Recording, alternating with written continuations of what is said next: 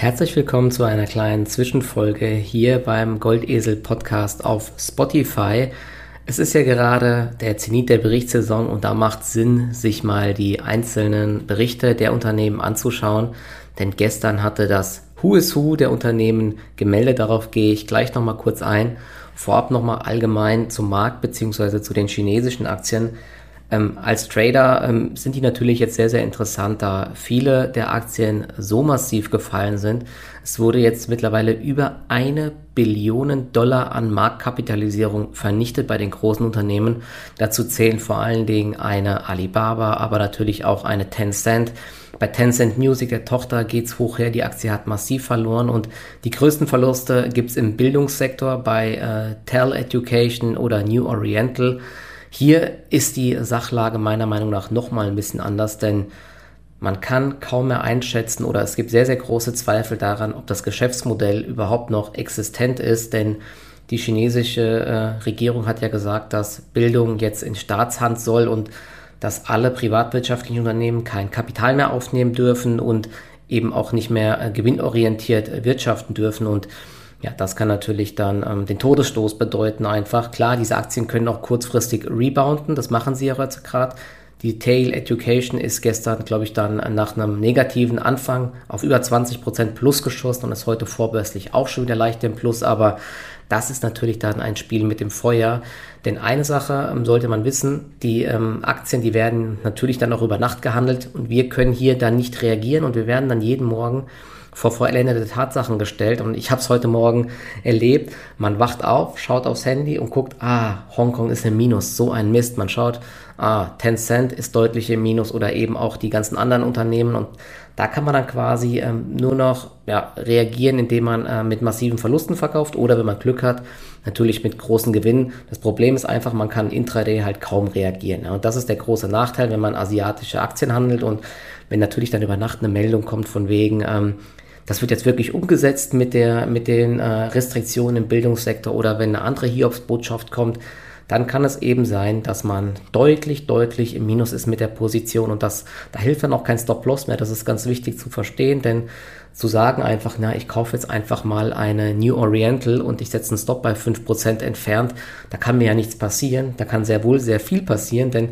wenn die Aktie über Nacht 50% fällt, dann ähm, hat man äh, trotz dieses Stops eben auch einen riesigen Verlust. Ne? Und das gilt es zu beachten. Deswegen sage ich es hier nochmal, wenn man solche Aktien handelt, würde persö ich persönlich dann ähm, nur Positionsgrößen wählen, die man komplett abschreiben kann, einfach die einem nicht das Genick bricht und die nicht das Depot für äh, lange Zeit quasi in den Abgrund reißt einfach. Und deswegen ist es bei mir so, dass ich diese chinesischen Aktien vielleicht mit maximal 5% Depotgewichtung ähm, einfach also das maximal nur riskiere, damit da, falls auch mal äh, eine ganz große Hiobsbotschaft kommt, dass ich daran nicht zugrunde gehe. Aber das ist nur meine Vorgehensweise und da passt es jetzt auch ganz gut. Das ist ja ähm, alles nur meine Meinung und das sind niemals Kauf- und Verkaufsempfehlungen. Also dieser Disclaimer hier ist sehr, sehr wichtig und ich spreche jetzt auch nur aus Trading-Gesichtspunkten. Meine Meinung kann sich hier natürlich auch sehr schnell wieder ändern, denn die Aktien können in wenigen Tagen einen Rebound gemacht haben und dann werde ich wieder rausgehen und werde solche Aktien auch nicht mittelfristig halten, weil es mir viel zu gefährlich ist. Deswegen nochmal ganz klar der Disclaimer. Bitte immer selber nachdenken, selber entscheiden. Das ist ganz, ganz wichtig an der Börse. Niemals jemand anderem blind vertrauen. Man kann sich zwar Ideen und Meinungen einholen von anderen Leuten, aber entscheiden muss man am Ende immer selber, denn es ist euer Geld. Deswegen immer, immer selbst die Entscheidungen treffen und dafür auch gerade stehen. Und wie versprochen gehe ich jetzt nochmal auf ein paar Quartalszahlen ein. Man muss unterm Strich sagen, einfach nur wow. Also was die großen äh, US-Tech-Konzerne abgeliefert haben gestern Abend, das ist der absolute Wahnsinn. Und da kann man auch sagen, meiner Meinung nach, dass äh, die Kursgewinne im Nasdaq oder diese verblüffende Stärke, ne, wir haben es ja mitbekommen, die Nasdaq, die ist einfach weiter hochgelaufen. Die Masse war zwar schon schwach, aber sie wurde eben oben gehalten von den ganz großen, von einer Apple, von einer Microsoft, von einer Alphabet, von einer Facebook und Jetzt haben wir gestern gesehen, wieso das auch im Endeffekt gerechtfertigt ist. Denn ähm, wir können mal mit Apple anfangen. Apple hat Zahlen gemeldet, die haben die Schätzungen äh, um Welten geschlagen einfach. Also das sind so gute Zahlen gewesen einfach. Und zwar querbeet äh, sind die Umsätze massiv gestiegen. Die, ähm, der, der Gewinn pro Aktie lag bei 1,30 Dollar und die Schätzungen, die äh, waren deutlich, deutlich niedriger. Ich gucke gerade noch mal rein. Die waren bei 1 Dollar, also 30 Prozent geschlagen und die Umsätze, und das muss man sich mal auf der Zunge zergehen lassen, lagen bei 81,4 Milliarden Dollar in dem Quartal, in einem Quartal. Und die Schätzungen lagen eben nur bei knapp 73 Milliarden, also auch bei den Umsätzen um massive 8 Milliarden einfach mal geschlagen. Das ist schon, das sind schon Aus, äh, Ausmaße, da äh, verschlägt es einem wirklich die Sprache. Und ähm, ja, sie haben gesagt, im Endeffekt, sie hätten sogar noch mehr verkaufen können, aber die Chipknappheit, die belastet auch Apple. Und das, äh, das äh, Krasse ist, beziehungsweise eigentlich nicht ganz so krass, ist aus Trader-Sicht, dass die Aktie nachbörslich trotzdem gefallen ist und jetzt auch vorbörslich mit einem Prozent im Minus ist. Aber schaut man sich mal die Entwicklung an. Ich meine, die Aktie hat sich von Mai bis ähm, jetzt Juli von 120 Dollar auf 150 Dollar im Hoch richtig, richtig gut entwickelt und ist eben auch die letzten Tage sehr stark gewesen. Deswegen ist es ein ganz, ganz klassisches Sell on Good News. Einen kleinen Wermutstropfen gibt's. Ähm, Im nächsten Quartal ist es wohl so, dass die Chipknappheit noch mehr belastet. Das haben ja auch viele Autobauer und so weiter gesagt. Also da hat jetzt auch Apple ein bisschen mitzukämpfen. Trotzdem, ähm, wer die Aktie im Depot hat, meiner Meinung nach, das ist, ein, ist es eine tolle Buy-and-Hold-Aktie einfach. Ne? Denn dass die an Cash, was die an Cashflow produzieren in diesem Quartal bei 80, bei 81 Milliarden Dollar Umsatz, 21 Milliarden operativer Cashflow, das ist wirklich, das sind Dimensionen, da, da, muss man schon sehr, sehr viele andere Konzerne zusammenfassen, um, um solche Milliardensummen überhaupt äh, zu erreichen. Also diese Dimensionen bei Apple sind schon richtig, richtig heftig gewesen. Und ähm, ja, also es waren 36% Umsatzwachstum year over year. Das ist äh, schon richtig krass, wobei das Vorjahr natürlich durch Corona geprägt ist.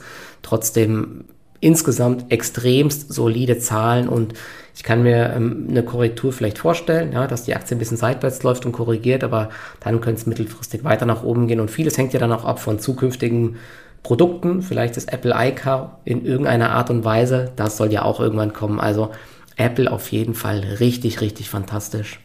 So, und neben Apple, die meiner Meinung nach besten Zahlen, hat Alphabet gemeldet. Also diese Zahlen haben einem wirklich äh, die Schuhe ausgezogen, so kann man sagen. Umsätze von 61,88 Milliarden Dollar. Die Schätzungen lagen 5 Milliarden Dollar fast niedriger bei 56 Milliarden. Und das Krasse ist das Ergebnis pro Aktie. Die Schätzungen lagen bei 19,21 Dollar. Und Alphabet hat es geschafft, pro Aktie 27,26 Dollar zu erwirtschaften. Ne? Also der Umsatzanstieg betrug 34 Prozent. Der Gewinn ist sogar um 162 äh, Prozent gewachsen. Das ist schon der absolute Wahnsinn. Und äh, neben dem normalen Werbegeschäft ähm, über Google AdWords und so weiter läuft vor allen Dingen YouTube richtig gut. Wer das mal beobachtet hat, na, die äh, Penetration mit Werbung hat schon ordentlich zugenommen. Ne? Ich sehe es, merke sehr häufig, dass man diese Werbeanzeigen auch nicht mehr wegklicken kann und so. Oder dass zumindest eine man durchlaufen lassen muss. Ähnlich ist es auch bei Facebook. Und dann kann man die zweite wegklicken. Also das macht sich auf jeden Fall in den Kassen von ähm, Alphabet bemerkbar, beziehungsweise von YouTube. Da lief es richtig gut und die äh, Werbeerlöse sind dadurch um 83 Prozent gestiegen auf 7 Milliarden Dollar. Und nur mal zum Vergleich, allein YouTube macht fast so viel Umsatz wie Netflix alleine. Ja? Und da sieht man mal die Dimension, was für ein Powerhouse quasi Alphabet ist. Und das ist ja nur ein Bereich von Alphabet. Sie haben ja noch die ganzen Moonshot-Wetten. Vielleicht gibt es da auch noch mal irgendwann was Großes, aber sie verdienen auf jeden Fall ein Geld, als gäbe es kein Morgen mehr. Und auch die freien Cashflows, die waren extrem hoch. Muss gerade noch mal schauen, ich glaube, die lagen auch ähm, bei 20 Milliarden Dollar oder so in die Richtung. Das war ähm, ja, es ist, es ist wirklich einfach nur bombastisch gut gewesen. Und ähm, daneben gab es ja auch noch Zahlen von AMD. Auch die AMD-Zahlen waren sehr gut. Bei AMD ist der Hintergrund meiner Meinung nach ein bisschen was anderes, wer sich den Chart mal anschaut von AMD.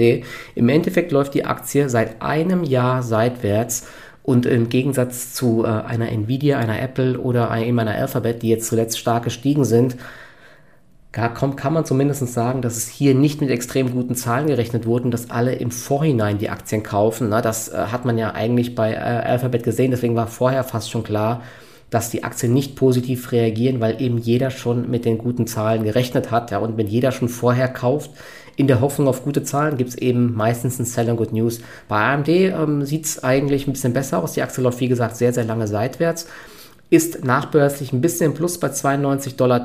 Ich habe die mir mal auf die Watchlist gepackt für einen Trade. Ich glaube, das Allzeithoch müsste knapp unter 100 Dollar gewesen sein und auch die Zahlen von AMD waren sowohl was den Umsatz angeht, auch als auch was ähm, den äh, Gewinn angeht, besser als erwartet. Man hat auch die Prognose erhöht.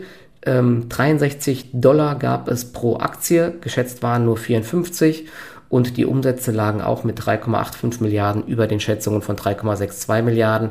Also ähm, da läuft es auch richtig gut und ähm, ja, es scheint so, dass man Intel weiter Marktanteile einfach abnimmt. Die Schätzungen fürs dritte Quartal sind auch über den Erwartungen und zwar deutlich und das hilft der Aktie anscheinend. Aber man muss schauen, ob das jetzt wirklich nachhaltig so ist. Bei Snap ging es ja zum Beispiel mal 25% nach oben nach Zahlen. Ne? Das war richtig krass, was die Nutzerbasis und was die Monetarisierung angeht.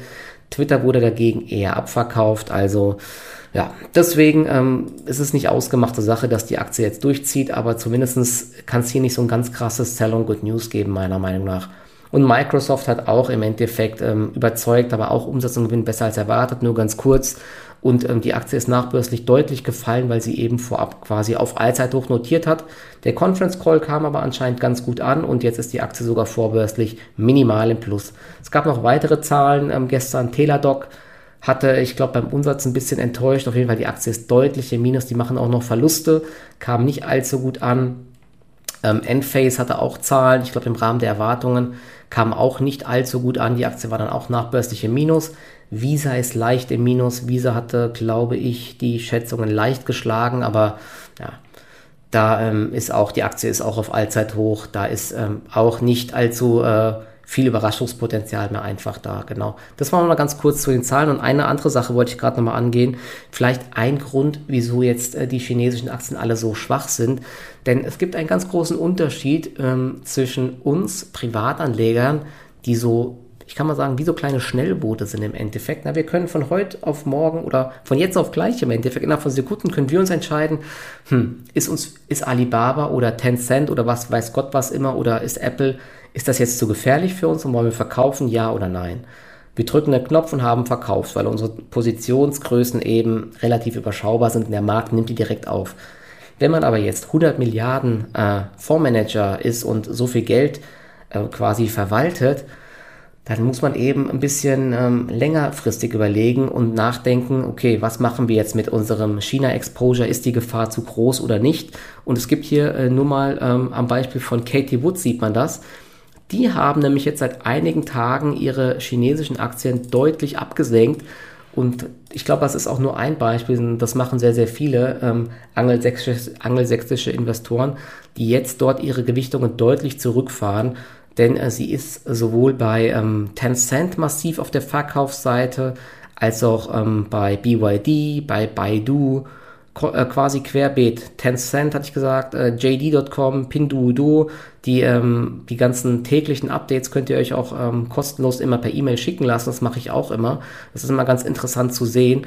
Und ähm, da wundert man sich halt nicht, ähm, dass man, äh, dass die Aktien halt so stark unter Druck geraten, wenn eben die ganz großen institutionellen, ähm, ja, quasi tagelang ihre Aktien auf den Markt werfen. Ne? Man muss jetzt überle sich überlegen, wie lange geht das oder ähm, machen die nur einen Teilverkäufe oder gehen die wirklich komplett aus dem Markt raus. Wie gesagt, es wurden ja schon eine Billion vernichtet. Ich glaube nicht, dass äh, das Ziel der chinesischen Regierung ist, jetzt alle zu vertreiben aus dem Aktienmarkt, denn auch Chinesen sind im Aktienmarkt investiert und die, die erleiden auch massive Verluste. Deswegen kann man da jetzt auch nicht ganz so plump vorgehen. Es kann gut sein, dass so ein paar Exempel statuiert werden. Man sagt, okay, wir sitzen am längeren Hebel, passt auf, äh, wenn ihr hier übertreibt mit euren, ähm, mit eurer Marktmacht oder mit sonst was, dann ähm, ziehen wir euch den Stecker. Aber ich glaube nicht, dass das jetzt halt kurzfristig bei allen Unternehmen passiert, sondern erstmal nur im Bildungssektor, weil das eben auch für die Regierung dort sehr, sehr wichtig ist. Aber ähm, das muss man auf dem Schirm haben einfach, ne? wie die großen Gelder einfach fließen. Kann natürlich jetzt auch mal sein, dass jetzt die Rebounds kommen, darauf spekuliere ich, aber wenn natürlich mittelfristig weiter extrem viel Geld abgezogen wird aus China und aus Hongkong, dann wird es schwierig mit nachhaltigen Rebounds. Deswegen bin ich auch nur als Trade aktuell in den Positionen drin. Das kann sich morgen schon geändert haben und ich bin jetzt nicht ähm, der Buy-and-Hold-Investor und kaufe. Die Unternehmen sind zwar sehr, sehr gut und sehr, sehr interessant auf dem Niveau, aber ja, man, man, man, muss halt einschätzen können, was die Regierung noch so vorhat und das kann ich mittel- bis langfristig eben aktuell nicht einschätzen. Deswegen äh, bin ich aktuell als Trade in den Positionen drin und bei ähm, Alibaba jetzt auch schon solide im Plus, bei Tencent noch leicht im Minus, bei einer Baidu bin ich im Plus, bei einer Xiaomi bin ich im Plus, Ginkgo Solar habe ich noch drinne und ich glaube, äh, und die Didi habe ich noch drin, aber auch die Didi ist eben sehr, sehr spekulativ. Da gab es ja auch die Meldung, dass sie aus dem App Store geflogen sind. Deswegen, ja, es ist eine spannende Zeit auf jeden Fall. Ich hoffe, euch hat dieses kleine Update gefallen. Und ja, wenn es immer interessante Sachen gibt, werde ich das mal regelmäßig machen. Jetzt ist es doch schon fast ein bisschen zu lang geworden. Trotzdem, danke, falls ihr bis hierher zugeschaut, äh, zugehört habt. Und dann bis zum nächsten Mal. Ciao, ciao. Und natürlich gerne abonnieren, sowohl auf Instagram Goldesel Investing, auf YouTube, dort gibt es auch regelmäßige Livestreams abends zu den Zahlen und auf Spotify natürlich auch. Ciao, ciao.